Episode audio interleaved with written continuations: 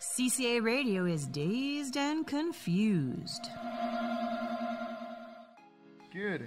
So for today's days and confused, we found Gee, that was a some quick transition. Uh, we're again, we're all about transitions today. So uh, we found some. It is a set not of expressions or specific words, but a set of like ideas that present Mm-hmm. how confusing English could be. So I find it more like. 'Cause- Uh, yeah, I I find it more like exceptions to rules Mm-hmm. that make people get confused about English. Okay. People can, can underestimate English and they can say that everybody speaks English, it's really Okay. easy. Underestimate Not like English. Yes. French, but I would say it has even more words than, than Spanish. Yes, they do. No, that's It that, does, that yeah. number we've, we've talked about that in the past. The amount Yes. of words in the Like English language. 5,000? Yes. I would say It's around 5,000. It's a big difference. it's a big difference It's a between difference. English and Spanish. I've always said, like, how, I mean, if I don't know what a word, how to say a word in Spanish, I say there must be a word for that in English. But there you go. So we yes. don't have it There's in always Spanish. yes. So, um, with this being said, we want to show you how tricky and deceiving English can be. Okay. So, for example, uh, we're gonna show you some words, and probably if you hear them, you're gonna think about okay, pr- they must have a pattern, and they must be easy to pronounce, or they must follow the same pronunciation. But no. For example, the word uh, dough, which is spelled D-O-U-G-H, Okay. you pronounce it dough, Dough. right? Dough. But then if you see the word rough, which is spelled R-O-U-G-H, Okay. they follow the same the same letters Yes. Mm-hmm. except for the first letter but they have a completely different pronunciation so dough and Row. rough Rough. and Yes. rough completely different and then again you have t-h-r-o-u-g-h Yes. and you pronounce it Through. all right so even though they follow the same O U G H Yes. ending, they have completely different pronunciation. So, Yes. of course, if you're learning English and you and you see this, you're gonna be like, What okay, is this is going nerve on?" wracking. I'm never gonna learn, but it's just And something we try to do as teachers is show students patterns. yes. I on how know, to I've find been- things. I and have then, then you have We- to contradict yourself sometimes Yeah, to say, like, no, no, yeah, th- there's an exception. There's always an exception.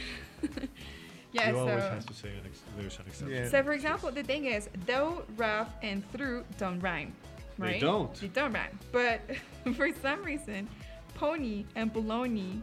Pony and do baloney, rhyme. they do rhyme. They do rhyme, and they Baloney. have completely different You- spelling. we spell So baloney I'm gonna for I'm gonna spell listeners, pony, yeah. which is B O N Y, Yes. and baloney is B O L O G N A. So we don't really know why. B O L O G N A. yeah. Baloney. Pony and and baloney. baloney. Oh my god, I like that one. Yeah. So- I, Can I always find, rhyme when I was checking this baloney one, pony. Ouija, I found weird pronunciation of Ouija, how you write it. O-U-J-A. Then you say Ouija, why in the world Okay. do you say that? Good, so Yeah. I have the second one. This one's not about specific words, but what they mean and how we use them. So in English, when you transport something by car, it's called a shipment. Yes. When you transport something by ship, it's called a cargo. It's cargo. So you Okay. you would maybe think that it would it should be the other way around. Okay, I'm, However- I'm guessing. I'm, I'm guessing yes. You, as an English, as English teachers, you Uh-huh. sometimes you have to say this makes no sense. It I doesn't don't- make any yeah. sense. I, that, that's sometimes my answer. Like, Yeah. teacher, Yeah. why does it work this way? I say That's English. just the way God it is. wanted That's it the that answer. way. It's just the way it Yeah. is. Then we have, uh, well, English as the only language where you drive in Mm-hmm. parkways Yes. and you park in driveways. Park on the driveway. Yes, you park on the driveway and you drive, Drive on in- parkway. Yeah. in yeah, parkway. Okay. Okay. Parkway driveway. Parkway, driveway, Yeah. and Park and drive. parking and driveways. Wait, you yes. You never park on the parkway Uh huh. and you never drive on the driveway. There you go. Yeah. The next one blew my mind. I Okay. never thought about it. We have the word Q. Yeah, we have Q U E U E. Q U E U U E. E. We have Q. Yes. I had never thought about Q being a word that starts with a Q Yes. and has four silent letters. You don't pronounce all, You never all pronounce of those any of the vowels. other letters. You say Q like the letter You itself. just say the word Q. Okay, So- that's four silent letters. Q. next time when students whenever students see this word they really struggle They struggle. thinking about how it's pronounced From now onwards, I'm always going to show the pronunciation of this word, saying it's like letter. Like the letter here. Q. The letter Q. Or for example, when I teach the letter Y, I teach Yes. that it is like the question The why. question why. mhm. That's that's the way in which I create a connection. Now I Okay. have another connection to be made with Okay. my students. There you Oh. go. Yeah, they kind of freak out when they see when they see this weird spelling. Uh-huh. Okay. Anyway, um, also English is the only language where you recite in a play, and you play And a And recital. recital. in a recital.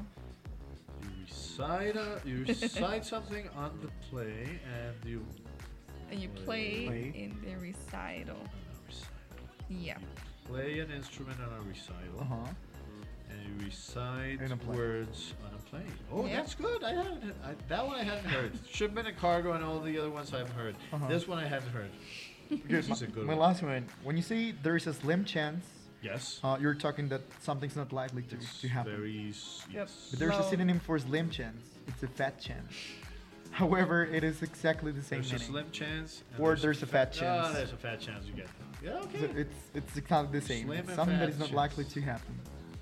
And uh, going back to the silent letters, um, you know the word scent, right? yes. You spell S C S C E N T. Is the S silent or the C silent? I mean, how do you know which of those letters is the silent one? It's the C. I don't know. Do you ascend?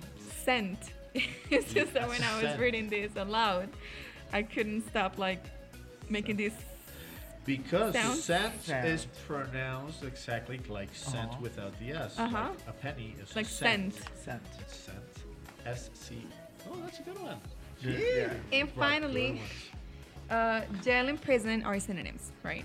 what? What? what? Jail and Jail. prison. Jail and and, prison. prison. are synonyms. Correct. They're Those are synonyms. synonyms. But jailer and prisoner an- are antonyms. Jailer and prisoner. They're antonyms. Antonyms. Yes. So- In a jail, you have a jailer and a prisoner, and in a prison, you have a jailer and a prisoner. Yep. Mm-hmm. And there you go. Those are some of the words or phonetic. The aspects. Yeah, that, have get me- that make no reason. Get us.